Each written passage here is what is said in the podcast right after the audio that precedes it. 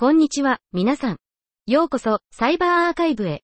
この番組では、科学の最前線に迫り、アーカイブに投稿された最新の研究論文を紹介し、その背後にある興味深いストーリーを探求します。私は、ネルフィ、あなたのホストです。サイバーセキュリティに関連するアーカイブ論文を取り上げ、論文の概要を紹介します。さあ、新しい発見と革新的なアイデアに耳を傾けましょう。本日は、2024年1月31日に投稿された14本の論文を紹介します。1本目の論文のタイトルは、How to Measure TLS X509 Certificates and WebPKI A Tutorial and Brief Survey という論文です。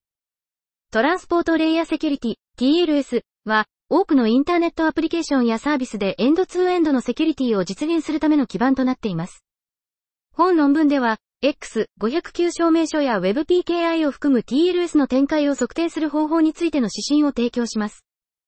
一般的なデータソースやツールを紹介し、健全な測定とデータ分析を行うために必要な手順を体系的に説明します。過去の TLS 測定研究を調査することで、異なる結果は異なる展開ではなく、異なるセットアップに起因することが分かりました。この状況を改善するために、一般的な落とし穴を特定し、TLS と WebPKI の測定を説明するためのフレームワークを導入します。必要に応じてデータ駆動型のアプローチを取り入れ、追加の測定によって議論を補強します。2本目の論文のタイトルは、ベンチマーキングプライベートポピュレーションデータリリースメカニズム、シンセティックデータ VS トップダウンという論文です。差分プライバシー DP は、国勢調査データなどの階層的な表形式の人工データの公開を保護するために、ますます使用されています。このような環境で DP を実装する一般的な方法は、事前定義された一連のクエリに対するノイズのある応答を公開することです。例えば、これは米国国勢調査局が使用するトップダウンアルゴリズムのアプローチです。しかし、このような方法には重要な欠点があります。それは、最適化されていないクエリには対応できないことです。魅力的な代替案は、生成分布から抽出された DP 合成データを生成することです。トップダウン method と同様に、合成データも特定のクエリに対応するように最適化することができ、データユーザーは後で合成人工データに対して任意のクエリを提出することができます。私たちの知る限り、これらのアプローチの間での実証的な比較は行われていませんでした。この研究では、トップダウンアルゴリズムとプライベート合成データ生成の比較を行い、クエリの複雑さ、分布内 vs 分布外のクエリ、及びプライバシー保障が精度にどのような影響を与えるかを調査しました。結果は、分布内のクエリに対しては、トップダウンアルゴリズムが評価した合成データのどの方法よりも優れたプライバシー、精度のトレードオフを達成することを示しています。例えば、私たちの実験では、同じプライバシーバジェットで、トップダウンはカウントクエリの誤差が最も低くなる合成データ方法よりも少なくとも20倍低い誤差を達成しました。私たちの結果は、実践者や合成データ研究コミュニティに対するガイドラインを示唆しています。3本目の論文のタイトルは、GuardFS, A File System for Integrated Detection and Mitigation of Linux-Based Ransomware という論文です。ランサムウェアはメディアや研究で広く注目されていますが、この進化する脅威はまだシステム的な脅威をもたらしています。関連する文献では、機械学習やディープラーニングを活用した様々なアプローチによる検出が探求されています。これらのアプローチはマルウェアの検出には効果的ですが、脅威に対する保護にどのようにこの知識を活用するかという問題には答えておらず、敵対的な環境での適用可能性について懸念があります。対策に焦点を当てたソリューションは、Linux ベースのサンプルを考慮する際に、アラートや実行の停止だけでなく、どのように防止するかを探求することは滅多にありません。本論文では、ファイルシステムベースのアプローチである GuardFS を提案します。専用のオーバーレイファイルシステムを使用して、ファイルにアクセスする前にデータを抽出します。このデータでトレーニングされたモデルは、ファイルシステムへのアクセスを追跡、遅延、または曖昧化する3つの新しい防御構成に使用されます。GuardFS の実験では、リアクティブな設定でこれらの構成をテストします。結果は、データの損失を完全に防ぐことはできませんが、大幅に減らすことができることを示しています。使いやすさとパフォーマンスの分析では、構成の防御効果はリソース消費や使いやすさへの影響に関連していることが示されています。4本目の論文のタイトルは、プライバシープリサービングデータリリースレバレッジングオプティマルトランスポートパーティクルグラディエントディセントという論文です。私たちは、医療や政府などの高度に機密性の高い領域で重要なタスクである保護された表形式のデータセットの差分プライバシーに対応する新しいアプローチを提案します。現在の最先端の手法は、主にマージナルベースのアプローチを使用しており、データセットはマージナルのプライベートな推定値から生成されます。本論文では、最適輸送と粒子勾配降下法の手法を活用したマージナルベースのプライベートデータ合成の新しい手法であるプリブ PGD を紹介します。私たちのアルゴリズムは、幅広いデータセットで既存の手法を上回り、高いスケーラビリティを持ち、追加のドメイン固有の制約を組み込む柔軟性を提供します。5本目の論文のタイトルは、 QFlow、Quantitative Timing Sensitive Information Flow for Security Aware Hardware Design on RTL という論文です。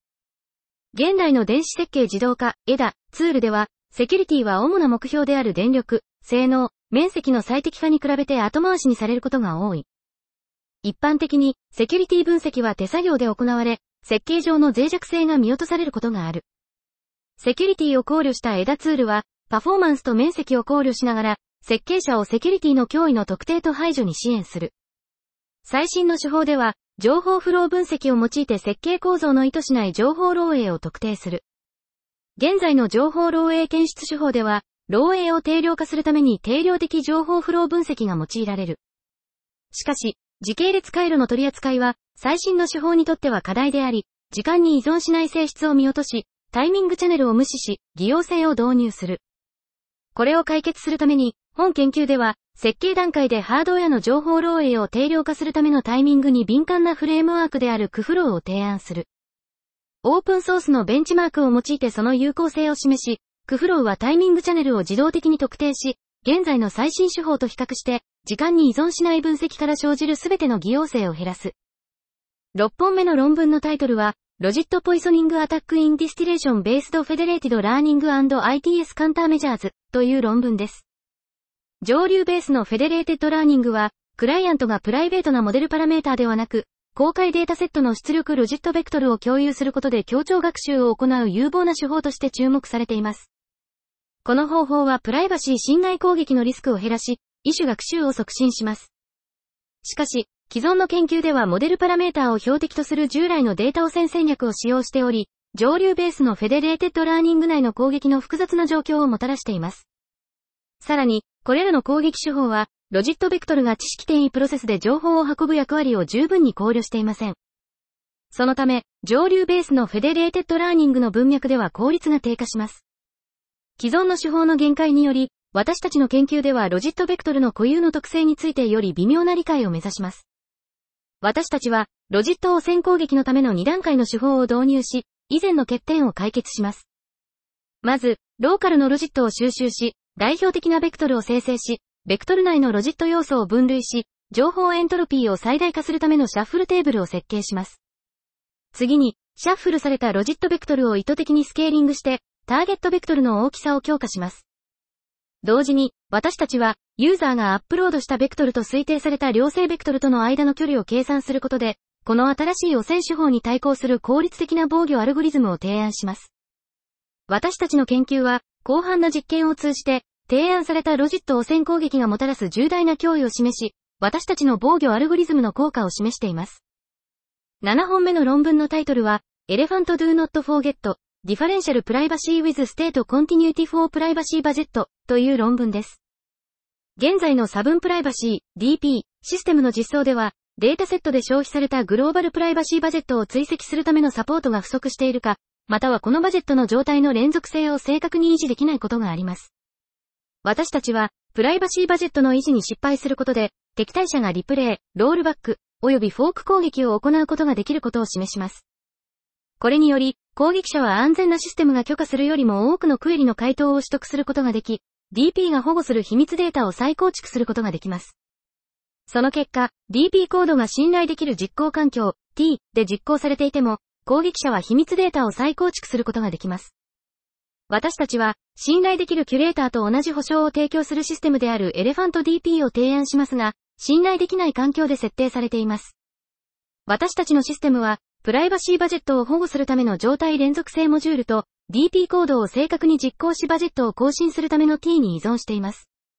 セキュリティを提供するために私たちのプロトコルは、永続的な状態の内容やバジェットの更新とクエリの回答の順序など、いくつかの設計上の選択を行います。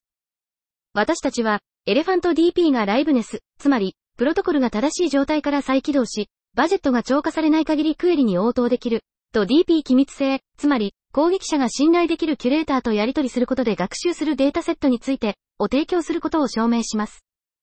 私たちのプロトコルの実装と評価では、DP コードを実行するために Intel SGX を T として使用し、状態の連続性を維持するための T のネットワークを使用します。安全でないベースラインと比較して、私たちは1.1から2倍のオーバーヘッドしか観測せず、より大きなデータセットや複雑な DP クエリの場合にはより低い相対オーバーヘッドを観測します。8本目の論文のタイトルは、Beyond Control, Exploring Novel File System Object for Data Only Attacks on Linux System という論文です。コントロールフローの整合性の普及により、非コントロールデータ攻撃が主流になってきている。OS カーネルのエクスプロイトでは、重要な非コントロールデータを破壊することで、ローカル攻撃者がコントロールフローを乗っ取ることなくルートアクセスや特権昇格を行うことができる。そのため、OS カーネルではこのような非コントロールデータの利用を制限している。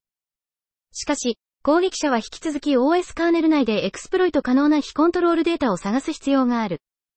しかし、未知の非コントロールデータを発見することは困難であり、普遍的なパターンがないため、セマンティクスに強く結びついていることが多い。本論文では、1、ファイルサブシステム内の重要な非コントロールオブジェクトを発見し、2、そのエクスプロイト可能性を分析することで、2つの貢献を行う。この研究は、Linux カーネルのファイルサブシステム内で、最小限のドメイン知識を使用して、半自動的にエクスプロイト可能な非コントロールデータを発見し、評価する最初の研究である。私たちの解決策は、カスタムの分析とテストフレームワークを使用し、静的及び動的に有望な候補オブジェクトを特定する。さらに、これらの発見されたオブジェクトを様々なエクスプロイト戦略に適したタイプに分類する。これらのオブジェクトは、多くのオブジェクトを分離する防御を克服するために必要な新しい戦略を含め、エクスプロイト可能である。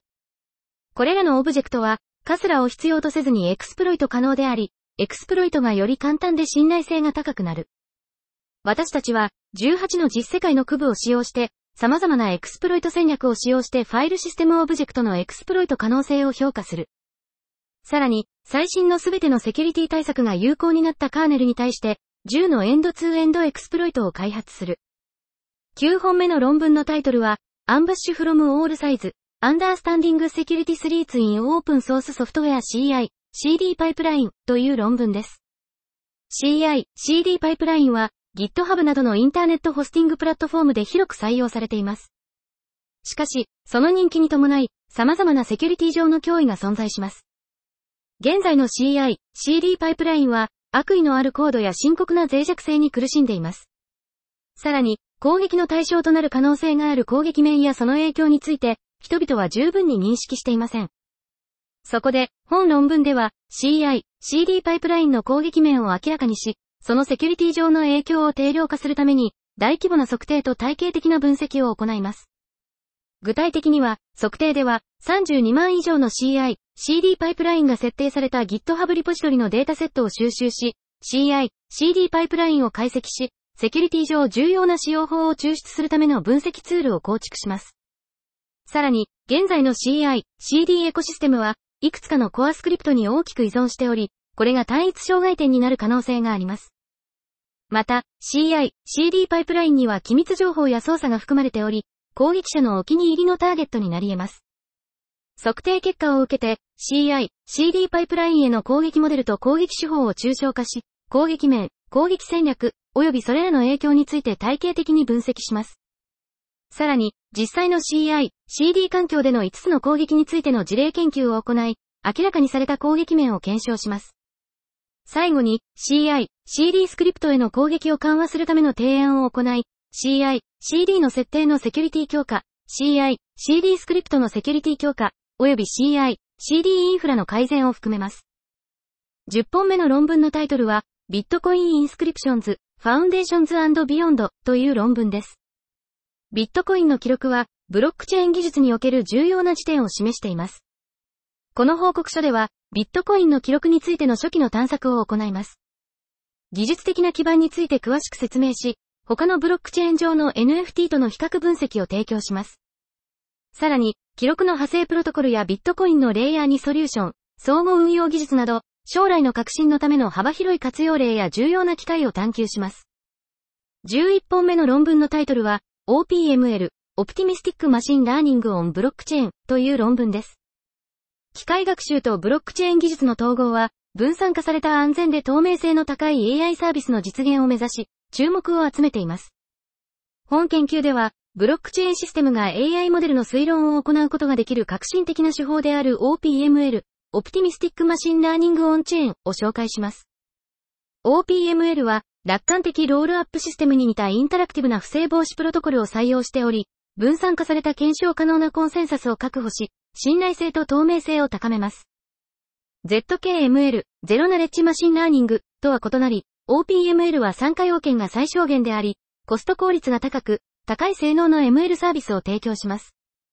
特筆すべきことに、OPML は標準の PC でも GPU なしで 7BLLAMA などの大規模な言語モデルを実行できるため、アクセシビリティが大幅に向上します。ブロックチェーンと AI の能力を OPML で組み合わせることで、アクセスしやすく、安全で効率的なオンチェーンの機械学習への変革的な道を歩み始めます。12本目の論文のタイトルは、Effective Multi-Stage Training Model for Edge Computing Device in Intrusion Detection という論文です。広範囲かつ常に接続された環境では、侵入検知は重要な課題である。悪意のあるコードが進化し、攻撃手法が洗練される中、様々な高度な深層学習ベースの検知手法が提案されている。しかし、侵入検知モデルの複雑さと精度は、特にエッジコンピューティングシステムに組み込まれたリソース制約のあるデバイスにおいて、さらなる改善が必要である。本研究では、強化された剪定手法とモデル圧縮技術を組み合わせた3段階のトレーニングパラダイムを提案する。これにより、システムの効率性を向上させ、同時に侵入検知の高い精度を維持することを目的とする。アンス NB15 データセットで行われた実証評価では、この手法によりモデルの次元が著しく減少し、同様の提案と同等の精度を維持することが示された。13本目の論文のタイトルは、ポストコンタムクリプトグラフィー for Internet of Things, A Survey on Performance and Optimization という論文です。近年の量子コンピューティングの発展により、大規模な量子コンピューターの発明は遠い未来ではなくなりました。量子コンピューティングは、古典的な公開鍵暗号システムの下にある難しい数学的問題を十分に大きな量子コンピューターで簡単に解くことができるため、現代の暗号技術に深刻な脅威を与えています。そのため、研究者たちは量子コンピューターでも効率的に解けない問題に基づく PQC を提案しています。一般的に、ポスト量子暗号化と署名は計算が困難です。これは、通常計算能力が限られている軽量なデバイスで構成される IoT にとって潜在的な問題となる可能性があります。本論文では、リソース制約のあるデバイスでの PQC の性能に関する既存の文献を調査し、この問題の深刻さを理解することを目的としています。また、リソース制約のあるデバイス向けに PQC アルゴリズムを最適化するための最近の提案も検討します。全体的に PQC は比較的軽量な IoT にとって実現可能であるものの、最適化の提案には標準化が欠けているようです。そのため、今後の研究では調整を図り、ポスト量子時代の IoT への効率的かつ安全な移行を確保することを提案します。14本目の論文のタイトルは、ゲームテオレチックアンラーネーブルエグザンプルジェネレーターという論文です。学習不可能な霊攻撃とは、トレーニングデータに微小な接動を加えることで、深層学習のクリーンなテスト精度を低下させるデータ汚染攻撃のことである。これはバイレベル最適化問題として定式化されるが、深層ニューラルネットワークでは直接解くことが困難である。本論文では、学習不可能な霊攻撃をゼロサムスタッケルベルグゲームとして捉え、攻撃を最強にするゲーム均衡点の存在を証明した。また、新しい攻撃手法である、ゲーム学習不可能な例、グエを提案し、実験によりその有効性を示した。さらに、グエはトレーニングデータの一部を使用しても効果的に攻撃でき、未知のデータにも適用可能であることが示された。実装コードは https://github.com スラッシュ本シアンスラッシュグエで公開されている。本日の紹介は以上となります。それでは、また明日をお会いしましょう。さよなら。